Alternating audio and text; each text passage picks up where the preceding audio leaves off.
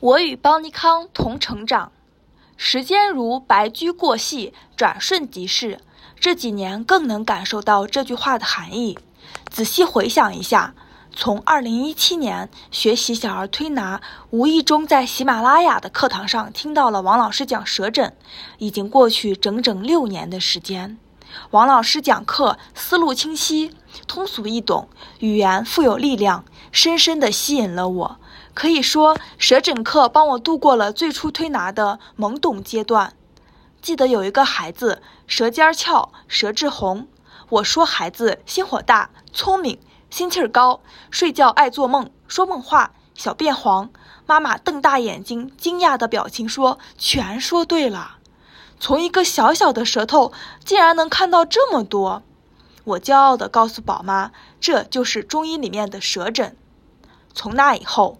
王老师的舌诊课，每日一话，几乎是我每天的必听课。